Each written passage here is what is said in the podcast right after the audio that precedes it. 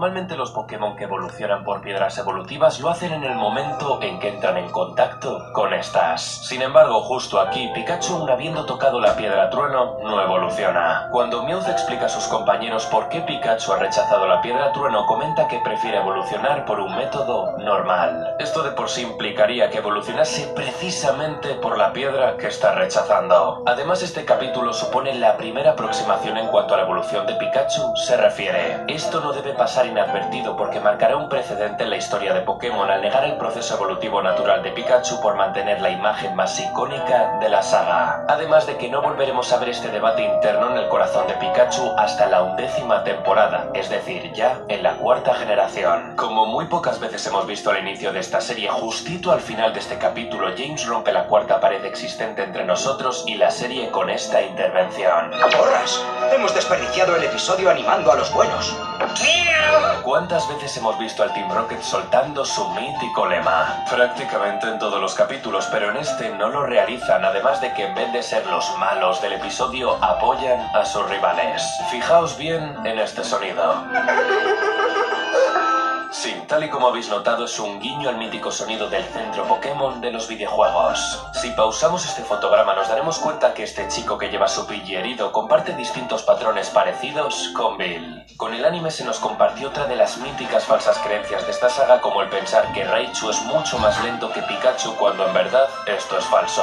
Este episodio marca un precedente en la historia de Pokémon porque es el primero que acaba con un cliffhanger. Y pensaréis, ¿esto que tiene de interesante? Porque casi el 99% de los capítulos del anime son autoconclusivos y los podéis ver sin una necesidad brutal de continuidad episódica. La escena en la que podemos ver cómo el barco se está hundiendo es una referencia a la aventura de Poseidón. Este pequeño fragmento en el que vemos a tropecientos Pikachu saliendo de detrás de un muro ya fue utilizado en el episodio número 2. Por primera vez podemos ver a más integrantes del Team Rocket aparte de Jesse y de James. Y también se marca una gran diferencia cromática entre los integrantes de este equipo rival al haber unos con uniforme negro y otros con uniforme blanco. ¿Cuántos de vosotros habéis visto Titanic? Bueno, si no lo habéis visto ya estáis tardando, pero bueno, en su dicha película siempre se comenta que el barco no puede ser hundido por nada del mundo, cuando finalmente termina así, y justo en este capítulo ocurre exactamente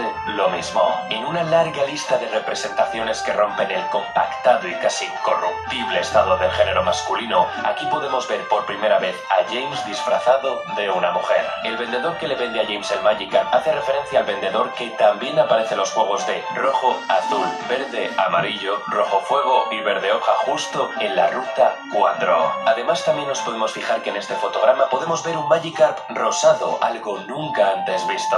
Ya sabéis que el mundo de Pokémon está habitado por estas criaturas, sin embargo en esta ocasión podemos ver platos de comida de langosta y de pescado que precisamente no se parecen en nada a ningún Pokémon. En la versión española podemos escuchar lo siguiente.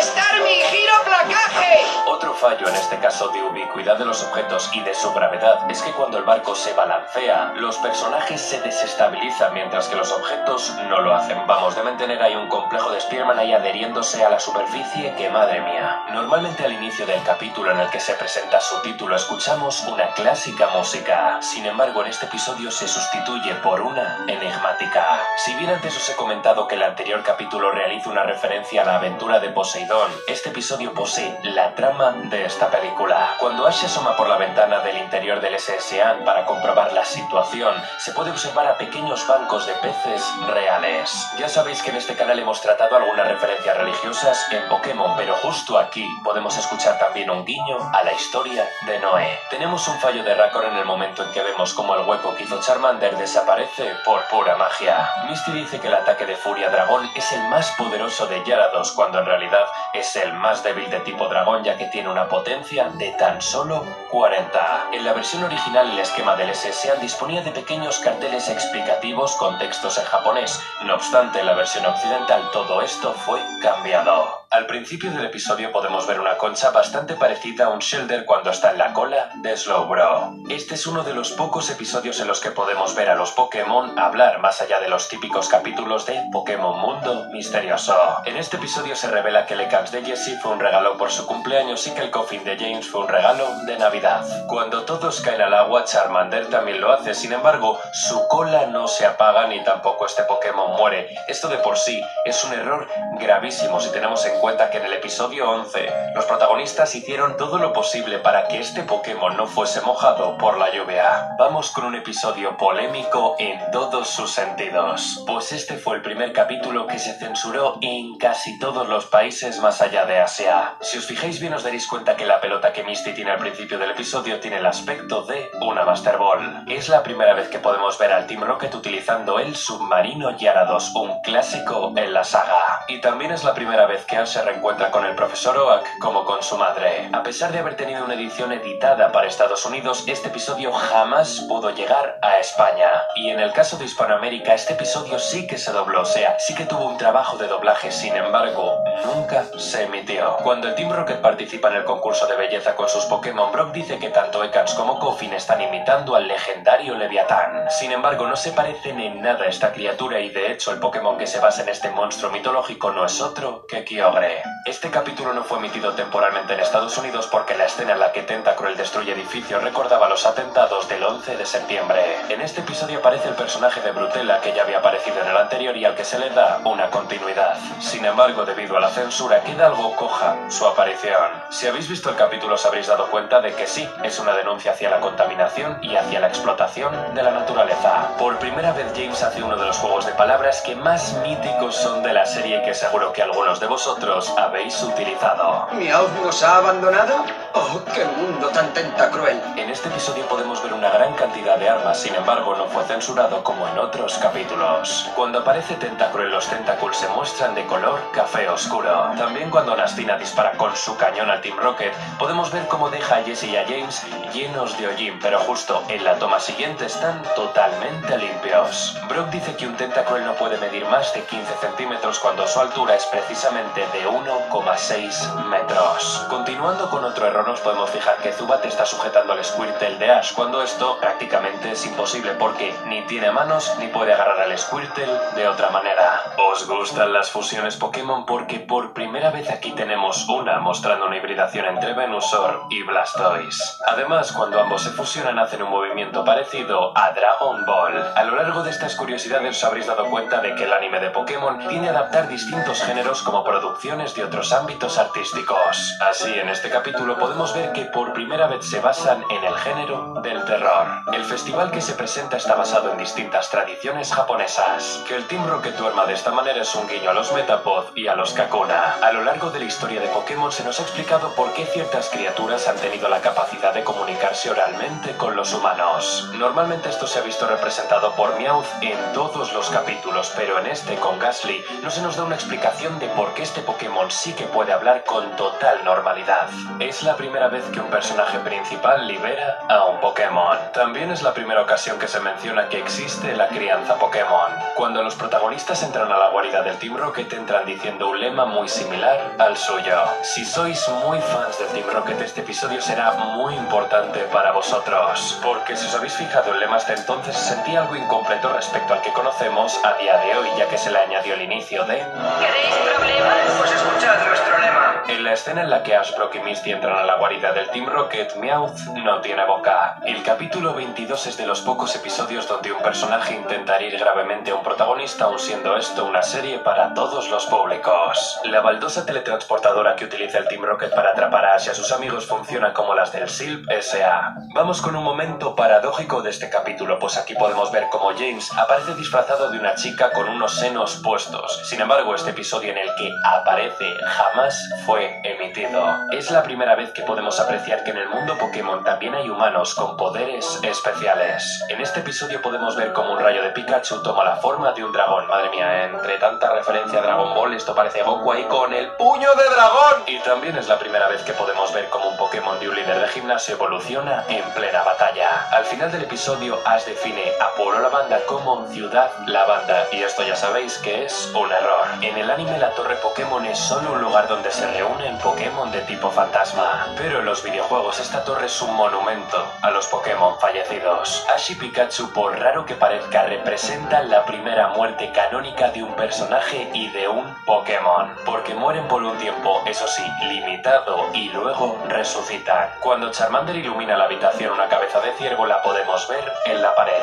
Gasly es capaz de moverse en el columpio del área de juegos a pesar de estar hecho únicamente de gas. Eso sí, como podéis ver, se mueve gracias a que materializa sus manos. Casi al final del episodio, cuando Gengar se ríe del Team Rocket, podemos ver que tiene los ojos blancos en vez de rojos. Este episodio fue censurado por un tiempo limitado en Estados Unidos debido a que su título y a que su trama recordaron los atentados del 11 de septiembre. Por primera vez vemos un huevo Pokémon, algo inaudito si tenemos en cuenta que estos aparecieron en la segunda generación. Cuando Haunter desaparece por primera vez en el doblaje de España, Ash comenta que este Pokémon se ha retirado.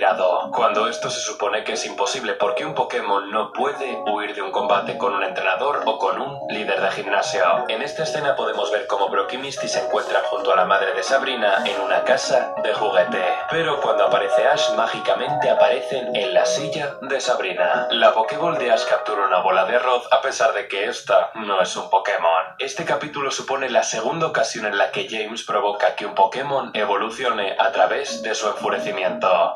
Del capítulo podemos ver al profesor Oak tomando una taza con la imagen de una Pokéball en ella. Curiosamente es parecida a una Super Bowl, pero en vez de tener dos marcas sobresalientes sobre ella, tiene cuatro. El coffin de James obedece a las órdenes de Jessie a pesar de que esta no es su entrenadora. El profesor Oak menciona que Gary ha capturado unos 30 Pokémon, lo cual es bastante problemático si tenemos en cuenta que en el episodio de El misterio del faro dice que tiene 45. Erika retira a Tangela cuando derrota a Bulbasaur, pero Ash no retira a Charmander cuando vence a Whipping Bell. Mew se queja del olor que libera Gloom y luego se da cuenta que este Pokémon no tiene nariz e incluso rompe la cuarta pared. Es la primera vez que Jessie llama a Ash por su nombre. También este capítulo supone la primera vez en la que Ash se le niega la entrada a un gimnasio Pokémon. Hasta este capítulo Ash le han regalado cuatro de sus cinco medallas, siendo la medalla trueno la única que ha ganado en mitad de un combate. Igual os genera un poco de cacao mental este capítulo cuando os recuerda que ganó el trofeo en la playa Acapulco, debido a que susodicha victoria no la pudimos ver por culpa de que fue censurado susodicho capítulo. También otro momento en el cual se rompe la cuarta pared y conectan los personajes con nosotros es justo aquí. ¡Felicidades! En este capítulo es una de las poquísimas veces en las que no vemos a Pikachu participando en un combate contra el Team Rocket. En esta toma podemos ver el cuerpo de Cubone completamente marrón. Nada más entrar a la mansión podemos ver a un Drowsy sin las rayas características de su trompa. La entrenadora que aparece en la tienda de Suz y luego termina hablando con Misty en la calle es el primer personaje homosexual de la serie. También es la primera vez que Misty lleva un look un tanto distinto al que solemos ver en cada capítulo. Como bien sabréis, Bullpix tiene seis colas, pero en esta toma podemos ver que tiene 7. Cuando este Pokémon decide acompañar a Brock, lo lógico habría sido que Suzy le entregara una Pokéball en el que este habría sido capturado. Pero en su lugar, Brock utiliza una Pokéball propia para capturarlo. Es la segunda vez que podemos ver al Primip de Ash desplegándose en mitad de un combate, siendo el Pokémon que menos tiempo ha permanecido en el equipo de este entrenador. El Geodude de Brock participa en el torneo de este capítulo, a pesar de que este no es de tipo lucha. Es la primera vez que el Team Rocket por fin logra robar un Pokémon. A pesar de que nos tendremos que despedir de Primip en este capítulo, es curioso cómo se genera una referencia a cómo Pikachu terminó haciendo caso a su entrenador, al igual que sucede aquí con Primip. En el doblaje de España varias veces en el episodio se confunde un Grimer con un Muk y viceversa. Fijaos bien en esta toma porque vais a notar como un Raticate es incluso más pequeño que un Ratata. Y esto es más falso que un billete de 3 euros. En este capítulo vuelven a aparecer los míticos guantes rosas de Ash que pudimos ver en el primer episodio de la serie. Lo interesante de esto es que por fin se les da una mínima función narrativa. Es bastante extraño que Ash termine dejando a su Muk en el laboratorio del profesor Oak. Lo interesante de esto es que una de las posibles razones por las que no quería llevarlo en su equipo es que desprendía un gran y fétido olor. Sin embargo, en los futuros capítulos podremos ver que no se hace una alusión tan directa a su olor, sino más bien a su peso. Además, la obtención de este Pokémon es sumamente parecida a lo que pudimos ver con Squirtle episodios atrás, con un Pokémon que lideraba a todo un equipo. Y poquillo más que añadir gente, espero que hayáis disfrutado un montón.